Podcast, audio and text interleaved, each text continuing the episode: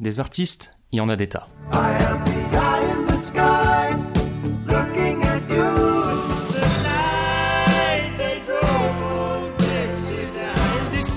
de la montagne sur un chariot chargé de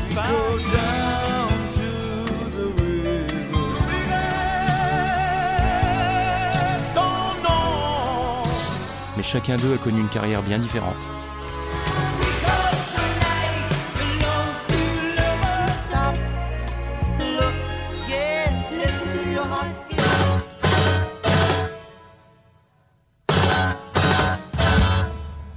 Il est peut-être temps d'en reparler un peu.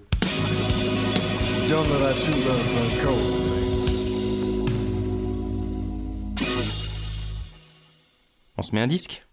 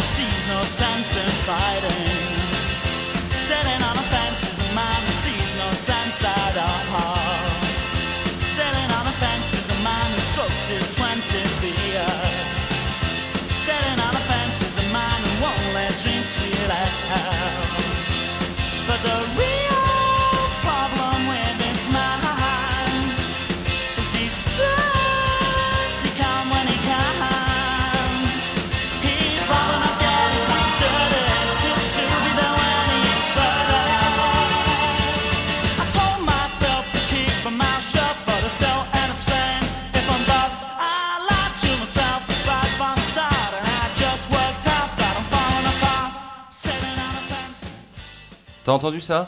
Ça, c'est une chanson qui s'appelle Sitting on a Fence et on la doit au groupe The House Martins. On la trouve sur le premier album du groupe, London Zero Hole 4, paru en 1986.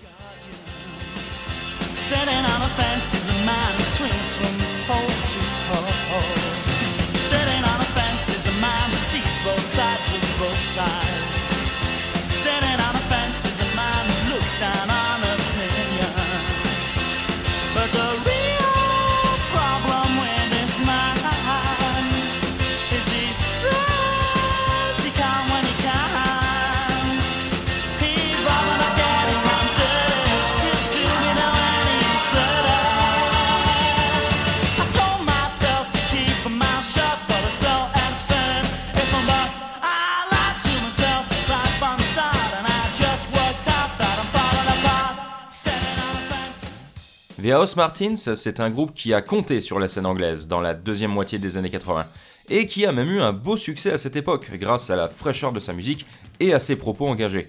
Mais même s'il jouit encore aujourd'hui d'une certaine notoriété, surtout en Angleterre, la brièveté de son existence et sa discographie peu importante font que le grand public a tendance à l'oublier désormais.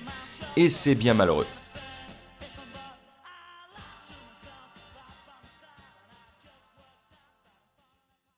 Le groupe est né à la base de l'union de deux musiciens, le chanteur Paul Eaton et le guitariste Stan Cullimore. Le premier est né le 9 mai 1962 à Bromborough et se passionne durant sa petite enfance pour le football, avant de s'intéresser un peu plus à la musique et de fonder avec un de ses deux frères aînés et deux amis son premier groupe durant son adolescence, appelé Toolsdown, groupe qui ne tiendra bien sûr pas longtemps. Il quitte ensuite la région du Surrey, dans laquelle il s'était installé, pour partir voyager à travers l'Europe avant de revenir s'installer dans la ville de Hull, au nord de l'Angleterre, en 83. C'est là-bas qu'il va poster une annonce dans le journal local indiquant qu'il est à la recherche de musiciens pour jouer avec et qui va par ce biais rencontrer Stan Cullimore. Né trois jours avant Paul Eaton, le 6 mai 1962, sous le nom de Ian Peter Cullimore, à Stapleford, il étudie durant son adolescence à Birmingham à la King Edward VI Camp High School for Boys, l'un des établissements scolaires les plus réputés du pays. Sa mère étant professeure de piano, c'est certainement à elle qu'il doit son penchant pour la musique, mais les études l'accaparent et il part étudier les maths à l'université de Hull en 1980, d'où il ressortira diplômé en 1984. Il répond durant cette période à la petite annonce postée par Eaton et les deux hommes vont d'abord commencer par se produire ensemble dans la rue et Paul Eaton va en profiter pour se faire appeler P.D. Eaton, ce qui correspond tout simplement aux initiales de ses deux prénoms, Paul et David. À force de traîner dans les rues de Hull, ils sont repérés par les membres d'un groupe local qui a sorti un album sur support cassette uniquement en 1983, les Égafleurs, qui les encouragent à envoyer une démo à une maison de disques, et pour ce faire, deux des membres de ce groupe, Ingo Dusnap et Sharon Green, vont leur donner un coup de main pour l'enregistrement. Une fois ceci fait, un label se montre rapidement intéressé par nos deux jeunes musiciens, et ce label, c'est Go Disc, une maison de disques indépendante.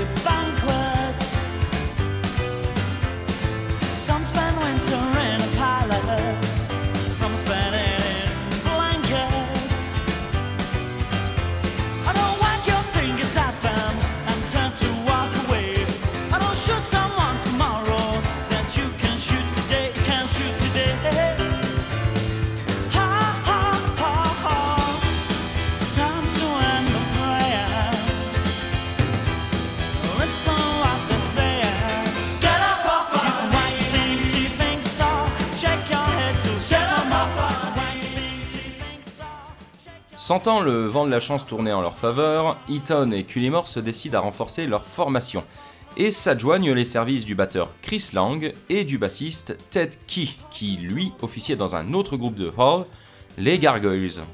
Le groupe donne son premier concert en octobre 84 à l'université de Hall et se baptise The House Martins, qui est le nom anglais d'une variété d'hirondelles qui en France possède le doux nom d'hirondelle de fenêtre.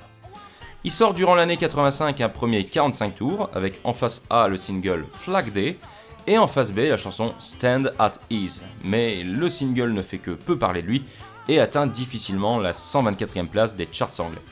Cette incarnation de The House Martins ne tient cependant que pendant un an à peu près, et Ted Key s'en va retrouver ses camarades de The Gargoyles à la fin de l'année 85, avant d'être remplacé par un certain Norman Cook. Tandis que Chris Lang est d'abord remplacé par Roger Wilde, lui-même rapidement remplacé par Hugh Whitaker, le batteur du groupe The Gargoyles, donc euh, un prêté pour un rendu hein, en quelque sorte. Nouvellement stabilisés, les musiciens sortent un nouveau 45 tours qui contient les chansons Cheap et Drop Down Dead le 24 février 86, qui lui atteint la 56e place, mais qui échoue aussi à vraiment marquer les esprits. Pour autant, nos jeunes garçons d'une vingtaine d'années restent motivés et grand bien leur en a pris, car ils sont bientôt remarqués par l'animateur de radio John Peel. Et John Peel, en Angleterre, c'était pas de la merde. On peut même dire que c'était carrément une sorte d'institution, de pape de la radio, écouté par des millions d'auditeurs depuis les années 60, et qui a aidé à faire décoller les carrières de gens et de groupes comme euh, Michael Field, David Bowie, The Clash, Sex Pistols ou Joy Division. Il possédait une émission sur la station BBC Radio 1 qui accueillait régulièrement des artistes qui jouaient en live et beaucoup de ses performances ont été commercialisées par la suite, ou ont du moins circulé sous le manteau. Du coup, en ce début d'année 86, John Peel invite nos petits House Martins à deux de ses Peel Sessions, ce qui leur permet d'étendre un peu plus leur influence. Et Happy Hour, le troisième single qui sort en mai 86, atteint la troisième place des charts en Angleterre. C'est un mois plus tard qu'ils publient leur premier album, London Zero Hall 4.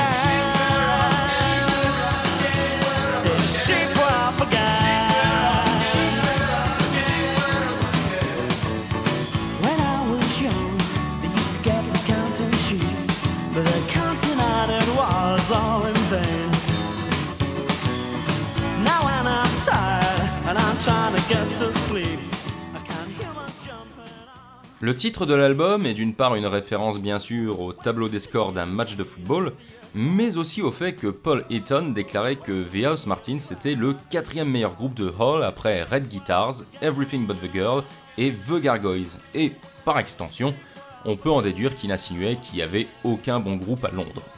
Un petit trait d'humour sans véritable méchanceté en vérité. De plus, l'album est un succès incontestable puisqu'il atteint la troisième place des charts anglais, faisant de The House Martins un groupe reconnu et adoubé par le public et les critiques.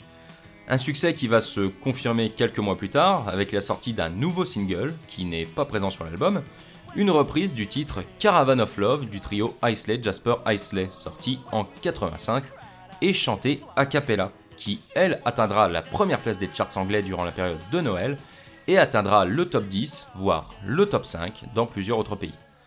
C'était d'ailleurs pour l'anecdote la deuxième fois seulement qu'un titre a cappella atteignait la première place, le premier ayant été le morceau Only You chanté par les Flying Pickets en 83, qui était déjà une reprise, ce coup-ci d'un morceau du groupe Yazoo.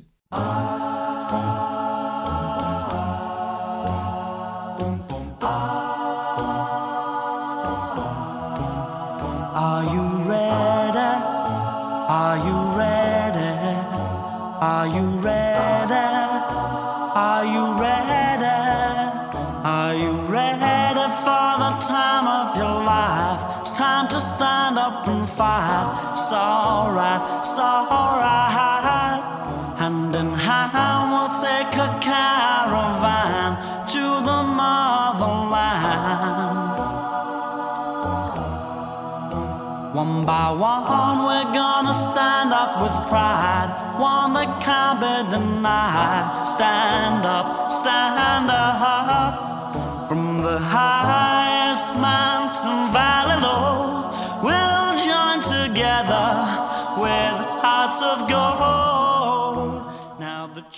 Juste après la sortie de l'album, le groupe est à nouveau invité par John Peel pour une de ses sessions, et se fait remarquer en offrant une performance entièrement a cappella sous le nom de Fish City 5. Et un de leurs concerts est filmé et diffusé dans une émission de la chaîne de télé BBC, leur permettant de s'installer encore un peu plus dans le paysage musical anglais. Néanmoins, c'est à ce moment que le batteur Hugh Whittaker choisit de quitter le groupe. Il est rapidement remplacé par un ancien camarade de classe de Whittaker, Dave Hemingway, avec qui il avait joué dans un précédent groupe appelé New Politans, et qui comptait dans ses rangs un certain Dave Rofferay, qui est la personne qui a soufflé le nom d'Hemingway aux membres restants des House Martins. Le jeune Hemingway est bien entendu ravi de la proposition qui lui est faite et quitte son job début mars 87 pour entrer en studio. D'ailleurs, ces quelques péripéties au début de l'année 87 n'ont en rien douché la motivation des House Martins, qui continuent sur leur lancée et refusent de se reposer. Le groupe enchaîne les concerts et s'attelle très rapidement à l'élaboration d'un deuxième album.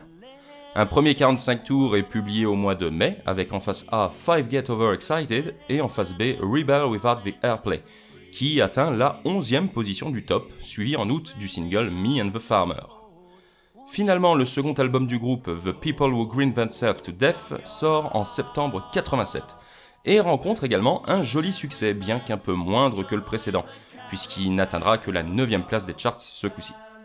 Un troisième single, Build, sort en novembre pour continuer de promouvoir l'album, et on peut dire globalement que The House Martins termine l'année 87 sur un bilan plutôt positif.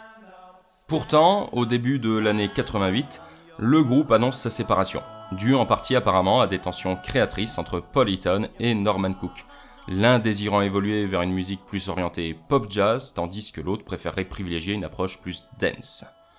De plus, Eaton sent que le son des House Martins dénote au milieu de ce qui marche à ce moment-là en Angleterre, et pense qu'il n'arrivera plus à s'imposer avec ce qu'il propose avec cette formation. D'où la décision radicale de mettre un terme au groupe après tout juste 5 années d'existence.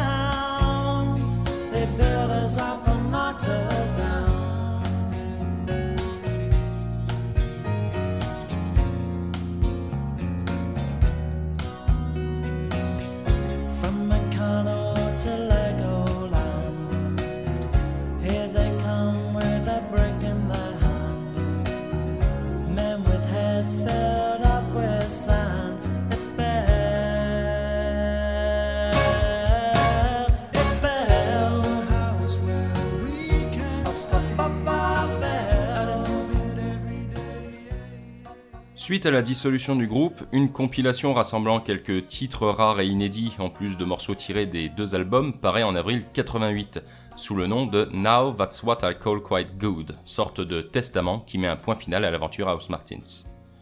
Après ça, Paul Eaton et Dave Hemingway vont fonder un nouveau groupe qui fera pas mal parler de lui durant les années 90, The Beautiful South, en compagnie du fameux Dave Rufferay également, qui avait recommandé Hemingway comme batteur aux membres de The House Martins. The Beautiful South connaîtra une carrière brillante, forte de 10 albums, jusqu'à la fin du groupe en 2007. Depuis, Paul Eaton s'est lancé dans une carrière solo et a publié pas mal d'albums, dont quelques-uns avec Jackie About, qui a été la chanteuse de The Beautiful South de 1994 à 2000. Dave Hemingway a lui aussi eu des projets après la fin de ce groupe, puisqu'il a sorti un album solo et créé deux nouvelles formations. The South, qui a commercialisé un unique album en 2012, et Sunbird, dont le premier disque est paru en 2020. Stan Cullimore, lui, a choisi de s'éloigner du monde de la musique après la séparation des House Martins. Il est devenu journaliste et a écrit plus de 120 livres pour enfants. Passionné par les rivières et les canaux d'Angleterre, il a réalisé des petits films pour le Canal and River Trust et a lancé sa chaîne YouTube pour parler de ce sujet. Hugh Whitaker, le batteur sur le premier album, a travaillé après avoir quitté le groupe avec des groupes comme The Servants ou The Gargoyles, avant d'être condamné à 6 ans de prison en 93 pour avoir agressé un ancien associé et mis le feu à sa maison. Il est depuis sorti et apparaît ici et là dans divers petits projets musicaux. Quant à Norman Cook, eh bah, dans un premier temps, il s'est dirigé comme il le désirait vers des sons plus électro et acid jazz, puisqu'il va se faire connaître avec de nombreux remixes, fonder le collectif Beats International, avec qui il produira quelques succès, ainsi que le duo Freak Power, avant de dissoudre cette dernière incarnation suite à l'échec de son deuxième album, et de revenir en solo sous le pseudonyme de Fatboy Slim, artiste bien connu des jeunes de la deuxième moitié des années 90, puisque son album You've Come a Long Way Baby a été un succès planétaire et a fait de lui un des plus grands représentants de la scène Big Beat, empêchant toute personne ayant joué à FIFA 99 de dissocier le jeu de son morceau Rockefeller Skank. Cook n'a sorti que 4 albums sous le nom de Fatboy Slim, mais ça l'empêche pas d'être toujours très actif et de continuer à mixer aux quatre coins du globe. Bref, tout ça pour dire que The Martins, malgré sa courte durée de vie, a été la pierre angulaire d'énormément de choses par la suite sur la scène musicale anglaise, et a offert de très bons morceaux d'une qualité évidente, à l'image de celui qui a vraiment lancé le groupe, Happy.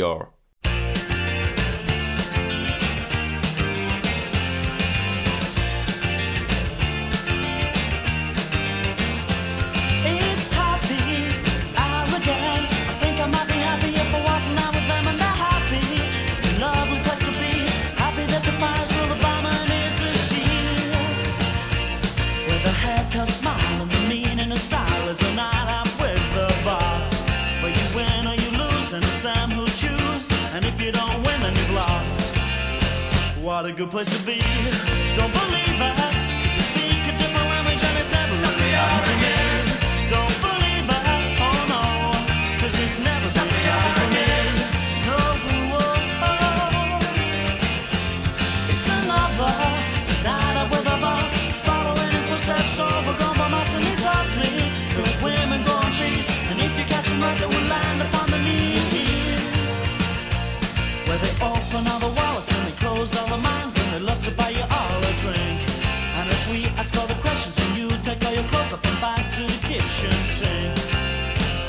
What a good place to be. Don't believe it. 'cause you speak a different language and it's never really happened to me. Don't believe. Oh no. 'cause it's never been happened for me. No. oh, oh, oh,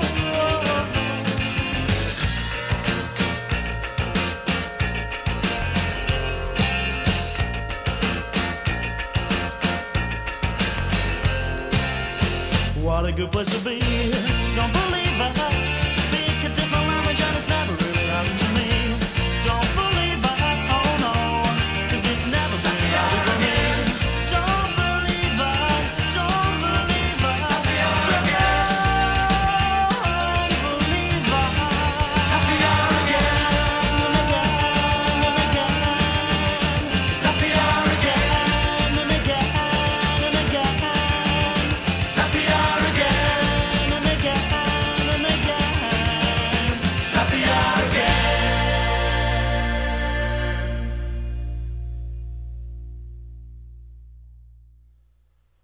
London Zero All Four est un album qui a beaucoup fait parler à son époque pour ses textes.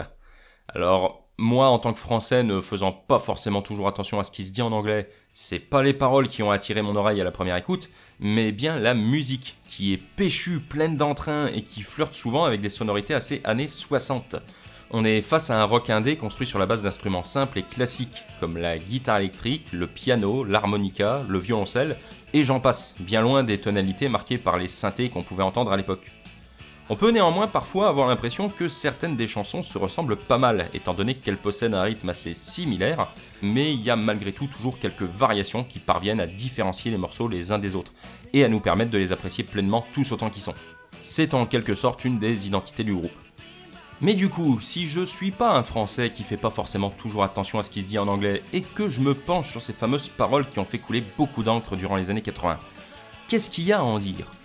Eh bah que c'est normal que ça ait fait grincer des dents certaines personnes à l'époque, puisque c'est une véritable critique de la bourgeoisie, de la royauté, des nantis, de la politique de Margaret Thatcher, ainsi qu'un questionnement sur la foi qu'on retrouve tout au long des divers morceaux du disque une sorte de mélange entre la religion et le marxisme, assumé par cette phrase qu'on trouvait au dos de la pochette Take Jesus, Take Marx, Take Hope. Par exemple, Happy Hour derrière ces rythmes festifs parle en fait d'une femme qui bosse dans un bar et qui se fait emmerder par des hommes et par le patron. Flag Day parle de ces personnes qui ont de l'argent, qui font rien pour aider les plus démunis et qui passent leur temps à mentir. Une critique des partis conservateurs, quoi. Ça parle d'injustice sociale, de l'apathie des électeurs qui préfèrent voter pour des gens qui les volent plutôt que pour ceux qui essayent de les défendre, quelque chose qui doit bien faire écho à la situation actuelle d'ailleurs.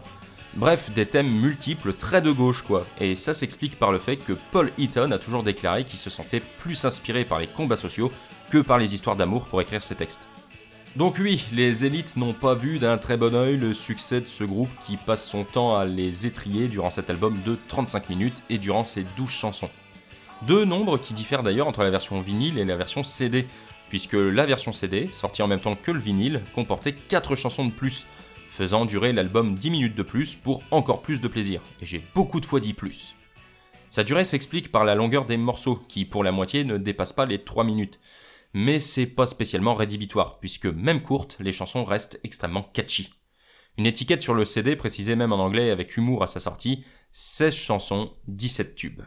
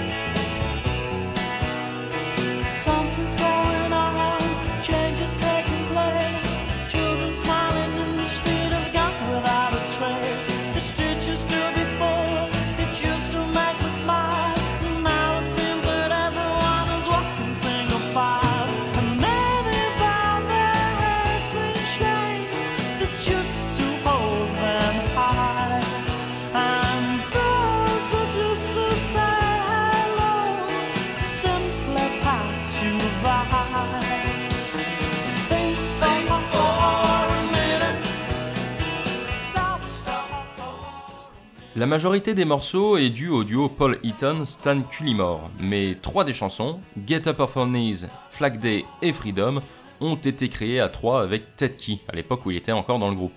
Et ils ont pour la plupart été retravaillés. Par exemple, Flag Day a pas mal changé par rapport à sa version single sortie en 85. Le titre Lean on Me, quant à lui, est attribué à Paul Eaton et à Pete Wingfield, un pianiste et producteur qui a donné un coup de main aux House Martins sur quelques morceaux et qui avait travaillé par le passé avec des gens comme Colin Blunstone, Bonnie Tyler, Chris Rea ou Gilbert O'Sullivan. Bien sûr, c'est un disque qui, ayant marché, a été réédité à plusieurs reprises, que ce soit en CD ou en vinyle. Il a même eu droit à une version deluxe en 2009 qui contenait un deuxième CD dans lequel on trouvait des faces B non disponibles sur l'album original, mais aussi des raretés, des versions alternatives ainsi que des versions live des morceaux joués durant les fameuses sessions chez John Peel. Pour ma part, tu t'en doutes, j'aime énormément ce disque. Il a une identité très marquée et des rythmes qui, sous couvert d'une certaine simplicité, sont véritablement géniaux. En tant que français, il n'est pas nécessaire de comprendre forcément tous les textes, même si j'imagine que ça doit apporter un truc en plus. Mais déjà, rien que la musique associée à la voix de Paul Eaton, un peu particulière mais tellement reconnaissable et agréable, suffit à en faire une expérience musicale plus que plaisante. Je te le dis, c'est vraiment un immanquable, qui n'a pas pris une ride et qui fonctionne encore aujourd'hui sans aucun problème. J'ai une petite préférence pour ce premier cru par rapport au second, mais en vrai, même le deuxième est de qualité. Alors fonce les yeux fermés, on tient là l'assurance de passer de bons moments. Bien, sur ce, je vais te laisser. Moi, tout ça, ça m'a donné envie d'aller manifester comme un sale gauchiste que je suis, donc je vais aller me trouver une cause juste à défendre. Je te laisse avec le morceau Flag Day, qui est un de ceux que je préfère de l'album. Allez, à la prochaine. Ciao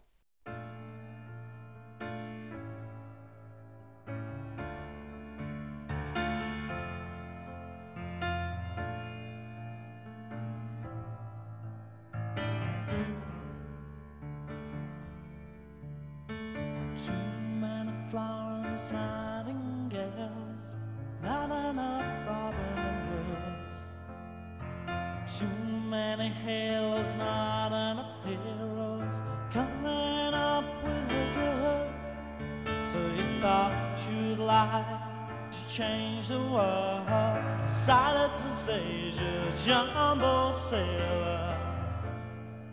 For the bar, for the bar.